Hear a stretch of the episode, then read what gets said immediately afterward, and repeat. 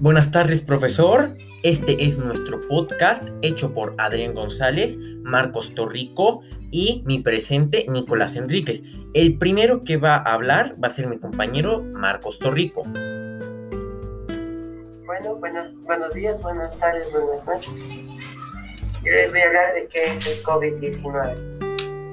La enfermedad por coronavirus de 2019, la más conocida como el COVID-19, e incorrectamente llamada neumonía por coronavirus, es una enfermedad infecciosa causada por el SARS-CoV-2. Produce síntomas similares a los de la gripe o catarro, entre los que se incluyen fiebre, tos, disnea, dificultad respiratoria, mialgia, dolor muscular y fatiga.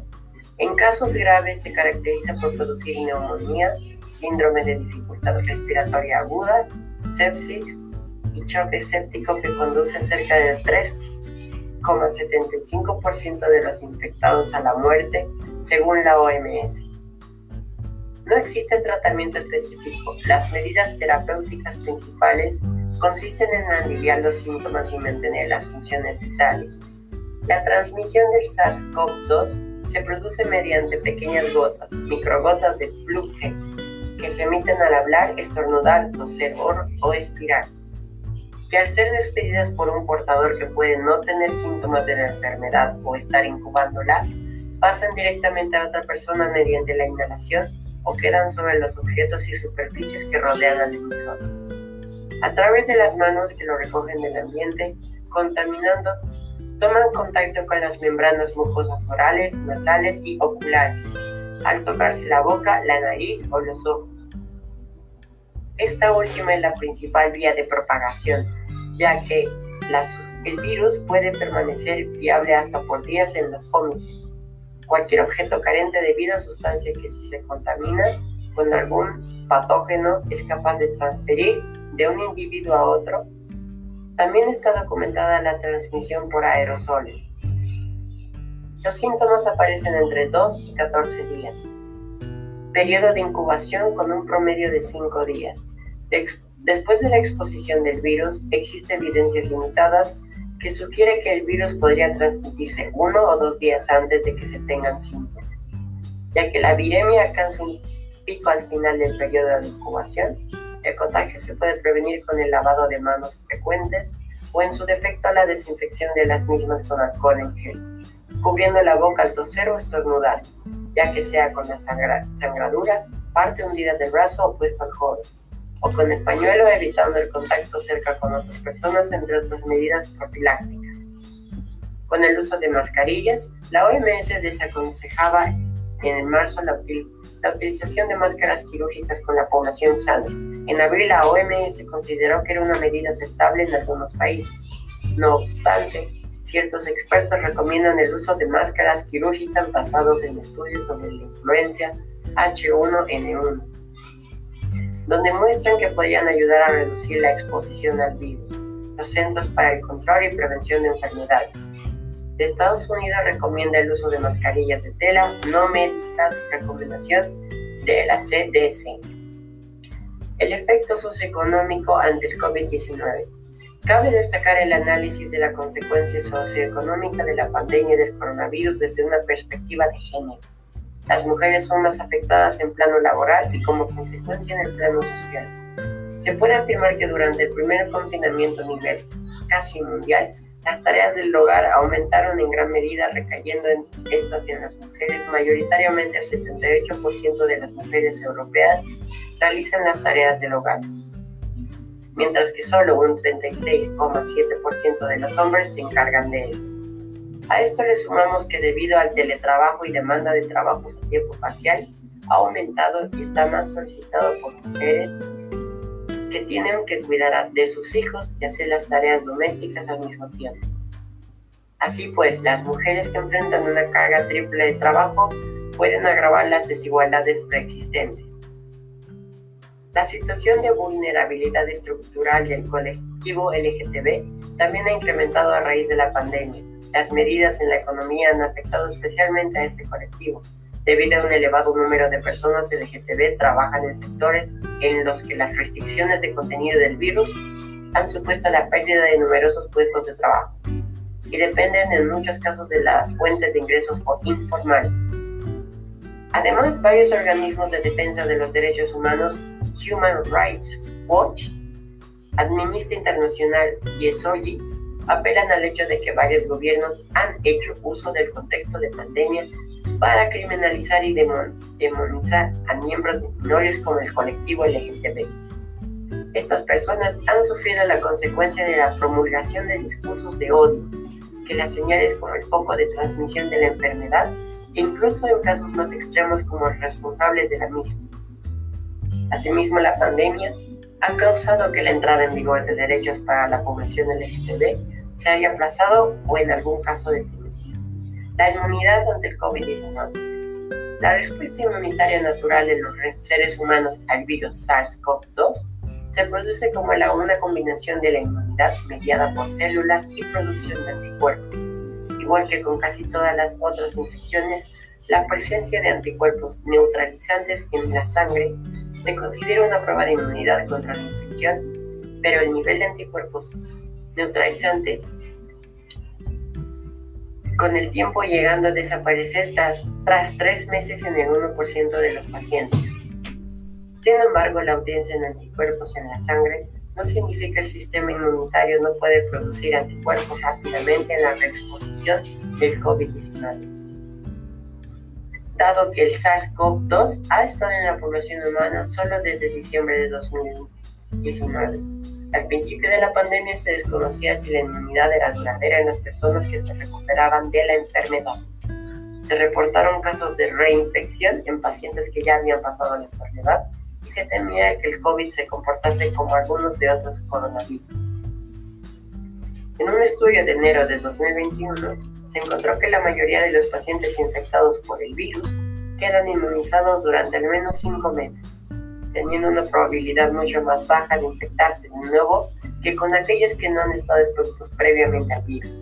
Además, el caso de la reinfección solía no presentar síntomas, mientras que la ausencia de síntomas solo se dio en un 34% de los no infectados. En un estudio de marzo de este presente año, se observó que un 0,65% de los pacientes infectados por el COVID volvieron a dar positivo en PCR, al menos tres meses más tarde y en ninguno se afectó por tercera vez. Se estima que haber sido infectado reduce un 80% de la probabilidad de muerte con la protección al menos seis meses. En otro estudio publicado en mayo de 2019, se concluyó que la, inmunidad natural contra el COVID dura años, probablemente toda la vida, incluso en personas que tuvieron síntomas del COVID-19. Probablemente incluso en personas que tuvieron otro tipo de enfermedades. Ello se debe de la acción tanto de las células B y de las células plasmáticas de médula ósea a larga vida. Gracias. Bueno, bro, yo te quería preguntar una cosa. ¿Tú cómo crees que se originó el COVID? Yo creo que el COVID aún no se debe, no creo que este pase un tiempo de definir cuándo y cómo se originó este virus, porque algunos dicen que fueron de búfalo que empezó allí. Mm. Que los chicos hayan comido al, al animal, aún no se sabe qué es. Sí, o sea, desde mi punto de vista, yo a veces me pregunto si en serio fue, por así decirlo, todos, algunos dicen que es un accidente y que alguien se comió algo, pero siempre me pregunté, ¿en serio habrá sido eso? ¿O lo habrán hecho a propósito y se les habrá salido de control? Yo creo que es algo que no creo que sea el momento de saber la verdad. Yo creo que da con tiempo saber por qué pasó todo esto. Y bueno, ver qué pasa. Sí, eso es un buen punto. Bueno, ese fue mi compañero Marcos Torrico.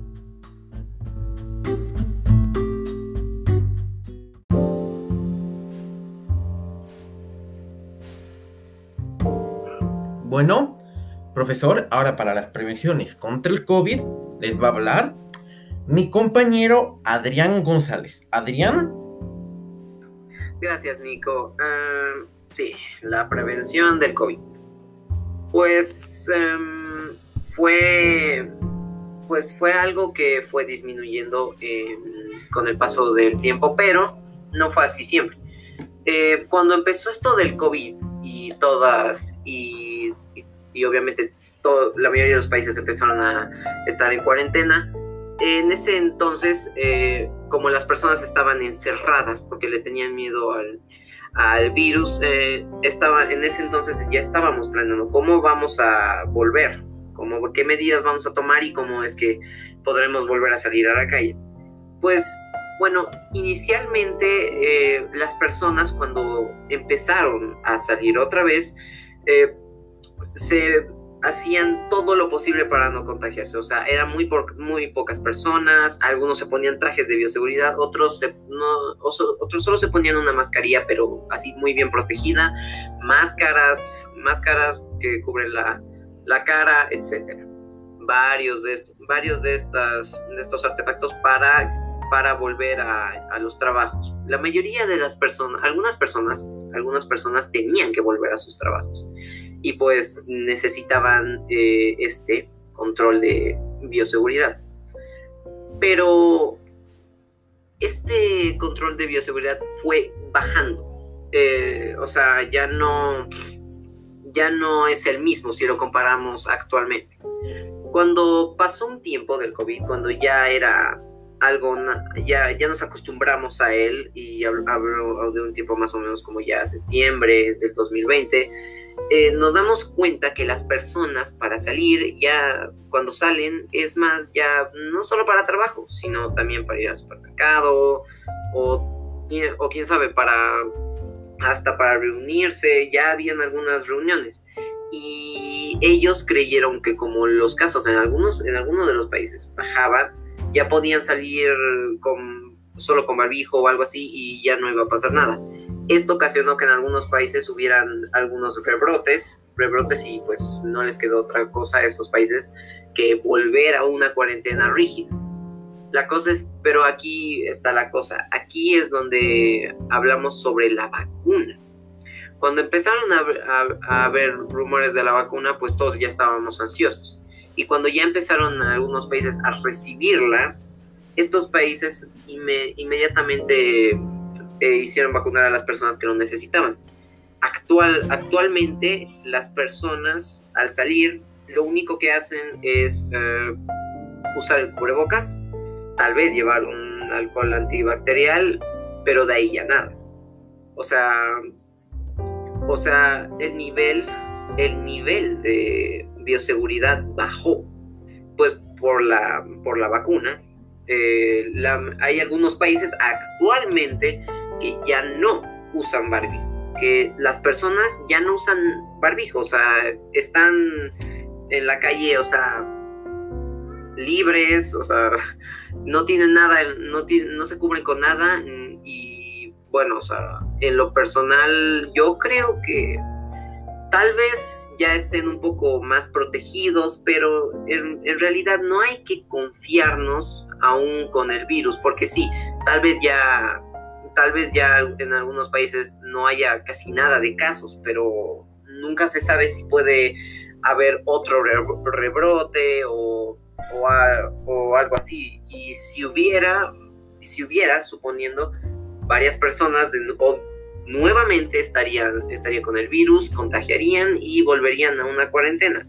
Por lo que yo digo que es mejor continuar con el uso de barbijo en, lo personal, porque si dejamos de hacer, si dejamos de hacer esto y nos empezamos a, salir sin barbijo a las calles, creyendo que es imposible que nos contagiemos, pues quién sabe, tal vez nos contagiemos y empecemos a contagiar a los demás y pues vuelva, pues ese país vuelva a estar como estaba. En lo personal, aún yo creo que hay que tener las medidas de seguridad.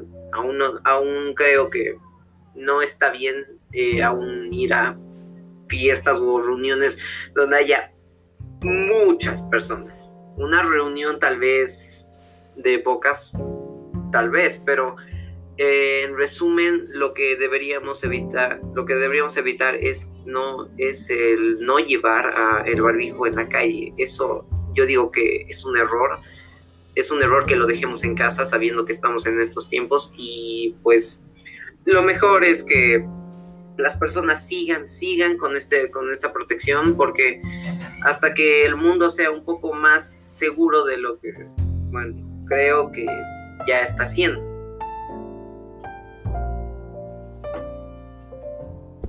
Ok, Adrián, ahora yo te voy a hacer una pregunta, ¿ok? ¿Tú cómo crees, tú crees, perdón, si que las personas están previniendo correctamente hoy en día? Sobre todo, digamos, en Bolivia, que ahorita mismo eh, dijeron que ya se puede salir a bailar, fiestas, etcétera. ¿Tú crees que están previniendo adecuadamente o simplemente por tener la vacuna ya crees que hacen lo que quieran? Dame tu punto de vista desde mi punto de vista, la verdad, esas personas que creen que ya no es necesario llevar barbijo o que ya es, es de mucha confianza ir a, fiestas y todo eso, pues yo creo que se están confiando, están muy confiadas, creen que el virus no les va a llevar, no les va a llegar jamás. Y yo creo que, que eso está mal, o sea, no podría, o sea, tal vez algunas personas dicen, es que el barrito es incómodo y ya hay vacuna y pues ya, ya podemos salir. No. Eh, como podemos ver aquí, por lo menos en Bolivia, aún hay personas que siguen usando barbijo, la mayoría, la mayoría en, muchos lugares. Y eso me parece bien, pero las personas que van a fiestas y todo eso, eh, principalmente por esas, por esas personas ah, es que pueden haber rebrotes y en lo personal yo, yo digo que, que deberíamos seguir con el uso de barbijo constante cada vez que salgamos. Bueno, desde mi punto de vista, yo creo que esas personas que ya simplemente por tener la vacuna o porque dicen que se puede salir, no están pensando un poco a futuro. O sea, la vacuna sí les puede ayudar, pero igual se están confiando. No saben bien qué puede pasar, porque digamos, ¿qué pasa si estás con un amigo que no tiene la vacuna y ya se contagia. Eh, F. Y tipo, eh, desde mi punto de vista también, yo creo que que se confíen mucho y salir a bailar y todo eso está mal porque tienen que ser precavidos, pensar en su familia, en su futuro y todo. Ahora, la siguiente pregunta. ¿Tú crees que, o sea, a lo largo de la pandemia, desde que salió, desde que, digamos, llegó a Bolivia, ¿Cómo crees que fue progresando o, por así decirlo, empeorando la prevención? O sea, ¿crees que la prevención en Bolivia mejoró o empeoró? Pues creo que creo que en algunos en algunas ciudades de Bolivia ha mejorado la prevención, las personas han tenido más conciencia, pero a lo largo de esto no fue, o sea, no siempre fue así, porque cuando llegó la, cuando llegó el, coronavirus aquí, pues sí, obviamente hubo una cuarentena, pero súper estricta, luego fue un poco más flexible, las personas salían con barbijo, pero hubo un tiempo en el que lo que te venía diciendo, las personas se confiaron se confiaron y salieron pues a, bailar y todo eso, o sea, fueron a reunirse y, todo, y todo eso. Eh, y eso no era, y eso no es tiempos actuales, eso era un poco más atrás, cuando aún era una amenaza, y pues hubo un rebrote tremendo, pues creo que en Santa Cruz, también en La Paz. ¿Por qué? Por esas personas que no llevaban barbijo, que no se cuidaban y eso estuvo muy mal. Ahí creo que fue el periodo en el que eh, la prevención empeoró, pero totalmente. O sea, ahí sí que era, era lo más probable es que si no llevabas barbijo te contagiabas. Eh, es que era, es que apenas si olvidabas el barbijo o crees que te lo quitabas por un momento y todo iba a estar bien, creo que en ese momento ya podías agarrar el coronavirus. Pero actualmente yo creo que ya las personas empezaron a entender que aún que aunque haya vacuna, aunque haya todo eso, em, aún hay que prevenirnos, o sea, la vacuna nos va a proteger, sí, eh, pero ah, igual eh, no, nos, no nos garantiza que no nos volveremos a contagiar. Tal vez ya no sea tan grave como antes, pero te puedes contagiar igual y, no es tan difícil cada vez que sales llevar el barbijo y mantenerlo ahí. Obviamente hay personas que sí tienen problemas de respiración y sí hay que tomar en cuenta eso. Tal vez para esas personas no es muy fácil.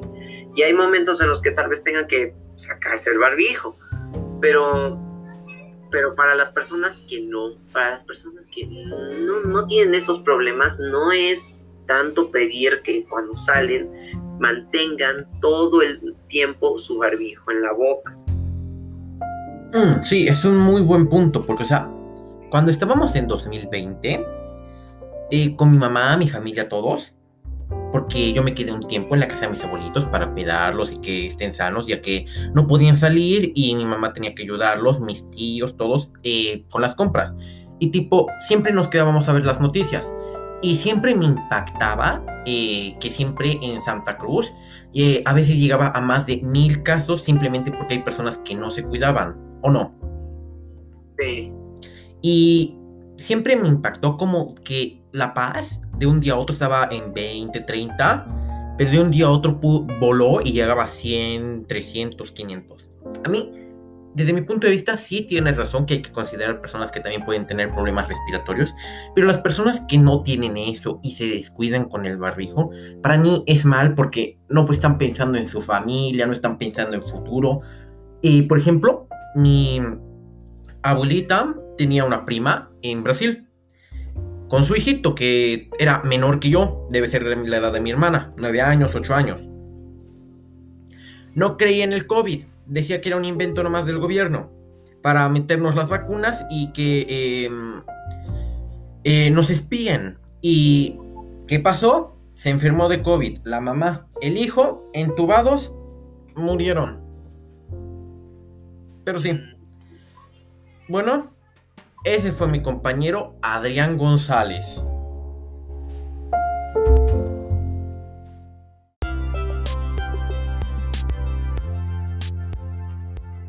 Ah.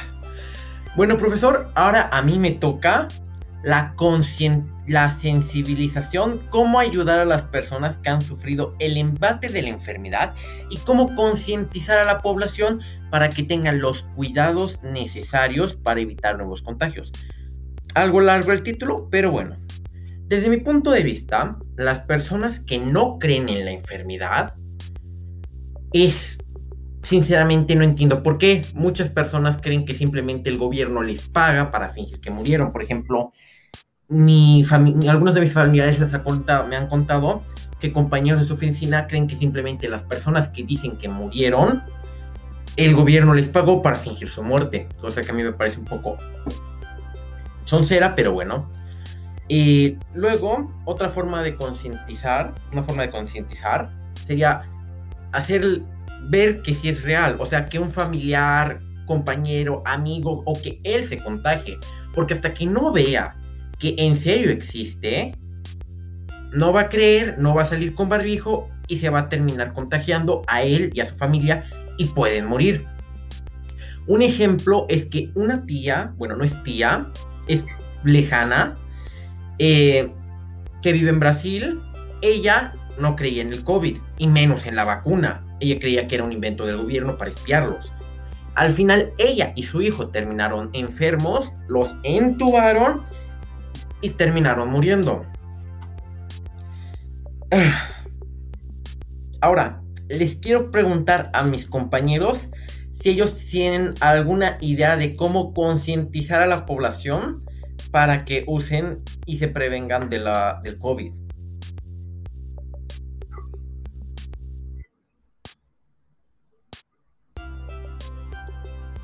Bueno, al parecer no se les ocurre nada. Ya, mi compañero Marcos va a decir.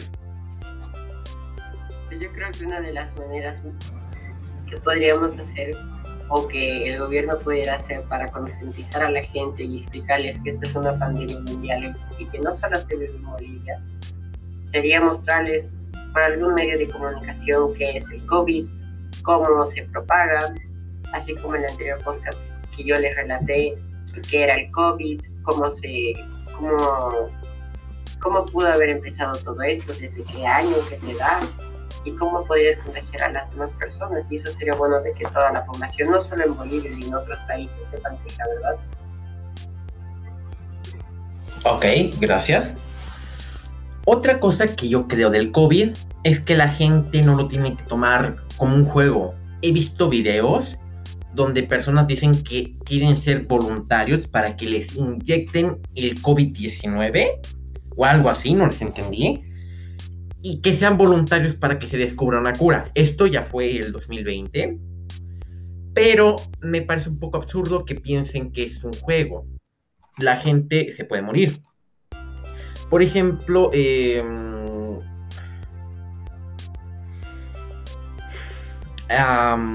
lo siento mucho. No sé qué decir de un momento. ok. Por ejemplo, otra forma de concientizar, como dijo mi compañero Marcos, es a través de los medios. Por ejemplo, en Estados Unidos tengo primos que me han contado que ellos tienen amigos que creen que el COVID solo les da a los mexicanos. Yo estoy como, ¿qué les pasa? ¿Por qué piensan eso? El COVID es algo a nivel global y que se le puede dar a cualquiera. Y que las personas no piensan, piensan que solo les puede dar a una parte del mundo o que solo les puede dar a una, eh, por así decirlo, parte de la población. Por ejemplo, solo a los viejos les da el COVID. He oído decir personas eso. La gente tiene que pensar que esto no es un juego y que tiene que usar barbijo y todas las protecciones necesarias para protegerse del COVID y que no termine enfermándose y a su familia. Ahora, le quiero preguntar a mi compañero Adrián González si se le ocurre una manera de concientizar. Eh, bueno, es que actualmente la mayoría de las personas, como ya están viendo esto de la vacuna, em, pues ya eh, como la mayoría ya creen que solo con un barbijo se van a proteger y esto en parte es cierto, ya que los casos eh, han bajado y si, y si simplemente una persona lleva barbijo, se cuida y todo, y hace todo hasta que vuelva a su casa, no va a pasar nada. Ahora, hay otras personas que simplemente ya, o sea, simplemente creen que no les va a pasar nada, que todo va a estar bien. Y pues la verdad es que actualmente, como ya no hay tantas, tantas, tantas medidas de seguridad y no hay tantas restricciones a la hora, a la hora que, a la hora cuando una persona sale, entonces ya es, ya es solo de uno mismo, que uno mismo se ponga a pensar, se ponga a pensar, ¿por qué es que voy a salir para algo que no es importante? ¿Qué es que voy a ir, por ejemplo, a una fiesta si sé que probablemente me puedo contagiar? en estos momentos ya, como, antes había unos controles de horario y todo eso, no hay mucho ya por lo que ahora solo queda uno mismo eh, eh, protegerse, uno mismo que se concientice, porque ahora ya si uno se, se contagia es, fue su error, o sea, fue su error, no, es que no podemos hacer nada nosotros, no podemos obligarlo que haga, eso sería pues, qué sé yo, la policía, pero mm, ahora es que ahora solo es conciencia de uno mismo y ya depende de cada uno. Sí, yo concuerdo con mi compañero Adrián González que como ya ha salido la vacuna, mucha gente cree que si por simplemente tenerla puede ya salir y está bien, no le va a pasar nada. Por ejemplo, ahorita mismo yo no encuentro en La Paz, Bolivia, yo me encuentro ahorita mismo en Santiago de Chile. Y es cierto de que hay varias vacunas y hay hartas personas vacunadas. Por ejemplo, ahorita mismo van a volver al colegio porque ya la mayoría de las personas de 14 a 17 años ya se han puesto la vacuna acá. Pero eso no es del todo cierto. Que tengan la vacuna no evita que se contagien. Eso aquí en Chile es un problema porque a veces no lo entiende. Por ejemplo, hay la misma cantidad de vacunados con la misma cantidad de infectados de vez en cuando. Porque creen que por simplemente tener la vacuna ya están salvados, no les va a salir el COVID. Cosa que a mí me parece un poco sin sentido. En otras partes del mundo también puede pasar. Que simplemente por tener la vacuna ya creen que están a salvo. No sé. Me parece un poco sin sentido. El siguiente tema es la sensibilización de cómo ayudar a las personas que han sufrido el embate de la enfermedad. A ver, esto ya es algo subjetivo, porque todo depende de qué tan fuerte a la persona le haya dado la enfermedad. Por ejemplo, eh, a mi papá le dio el COVID, pero a un estado leve, solo tenía fiebre y tenía que estar en cuarentena. No pasó a mayores. Mi abuelita también estaba con COVID y necesitó oxígeno, pero eso ya era porque ya era mayor. Todo depende en sí de la edad a la que te dé y qué tan fuerte te dé. Por ejemplo, si te da leve, ya no es mucho tema, es ya estar en cuarentena, apoyarlo en lo que sea, ayudarle en lo que necesita, no pasa mayores, es fiebre, algo de tos, no pasa mayores. Pero ya cuando es algo fuerte como que necesitas oxígeno, ahí ya tienes que apoyar más a la persona, ayudar en lo que necesita. Pero otra cosa mucho más fuerte, por ejemplo, que le dio a mi abuelito, que el COVID a él sí le pegó fuerte. Nosotros pensábamos que era por una enfermedad que tenía él, pero el COVID le pegó fuerte y eh, lo perdimos. Eh, ya la cosa del cómo ayudar a las personas es de qué tan mayor es, cómo le dio la enfermedad y todo. Por ejemplo, le quiero preguntar a mis compañeros si alguno de sus familiares le dio el COVID y cómo fue que le ayudaron, por así decirlo.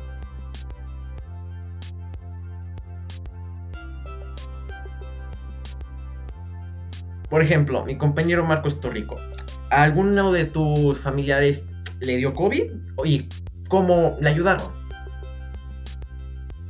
Más bien, hasta la fecha de toda la pandemia, nunca, gracias a Dios, nunca he, ningún familiar cercano ha experimentado tener el COVID, ni yo ni, ni mi familia, pero sí he escuchado amigos de mi familia que han pasado por el COVID, han muerto inclusive solo por el hecho de no tener dinero para entrar a un hospital. Y es bastante complicado que las familias puedan vivir sabiendo de que tal vez hayan muerto por falta de tiempo o simplemente el dinero. Ok, ahora a mi compañero Adrián González. ¿Alguien de tu familia le ha dado COVID? Y si le ha dado, ¿cómo le han ayudado? Pues la verdad no me han explicado muy bien cómo pasó, pero sí le dio a alguien COVID de mi familia. A mi tía y a mi tío. Los dos. Eh, estuvieron con COVID y pues al principio, bueno, al principio fue leve y terminó leve. Lo, o sea, yo, yo no entiendo, o sea, tuvieron COVID, sí, pero pasó un tiempo y resulta que ya no tenían. Entonces, yo digo, eh, pueden ser asintomáticos o algo, pero en realidad ellos simplemente, lo que me explicó mi mamá, eh, estuvieron en casa con barbijo para proteger obviamente a sus hijos.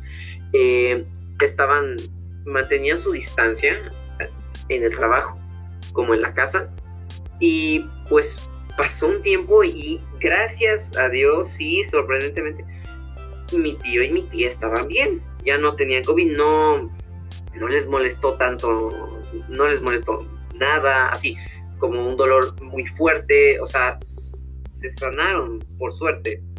Eh, creo que sí, que creo que no sé qué habrán tenido, tal vez son inmunes, no, no sé la verdad, o sea, pareciera que no les afectó mucho, porque fue pasajero, o sea, se curaron, o sea, pasó un tiempo y se curaron, y pues obviamente agradezco a Dios y, agradezco que estén bien, pero sí, pues como que mm, me sorprende que pues solo haya sido pasajero. Mm. Bueno, em, yo les quiero hacer una pregunta a mis compañeros, que igual yo voy a terminar respondiendo después. Ustedes, así, eh, ¿a qué O sea, a ver, no me expliqué bien, lo siento. ¿A qué personas creen que, por así decirlo, les puede dar más fuerte el COVID? O sea, desde su punto de vista.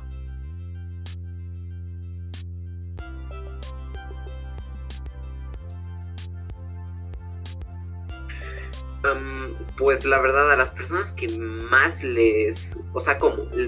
Que más les afectaría o que probablemente les daría. Eh, más les afectaría, o sea, digamos que sería en un tema ya de entubar.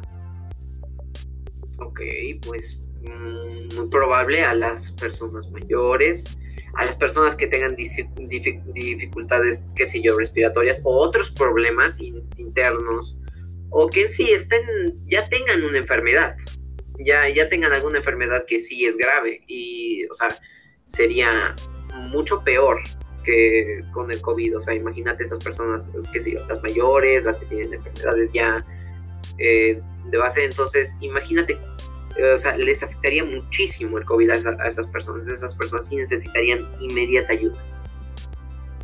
¿Y tú, Marcos, a qué personas tú crees que le afectaría más el COVID? Yo creo que una persona mayor, ya que ellos ya han vivido bastante, eh, su, su vida ya pasó y es más difícil controlar la enfermedad. a esa edad, a un niño no creo que le afecte tanto, pero a una persona mayor sí. Yo estoy de acuerdo con mis compañeros de que a los que más les afectaría sería a los de tercera edad, porque digamos ya sus células no son tan fuertes, sus defensas tampoco, pero bueno. Y ese profesor ha sido nuestro podcast hecho por Adrián González, Marcos Torrico y mi presente Nicolás Enríquez. Muchas gracias.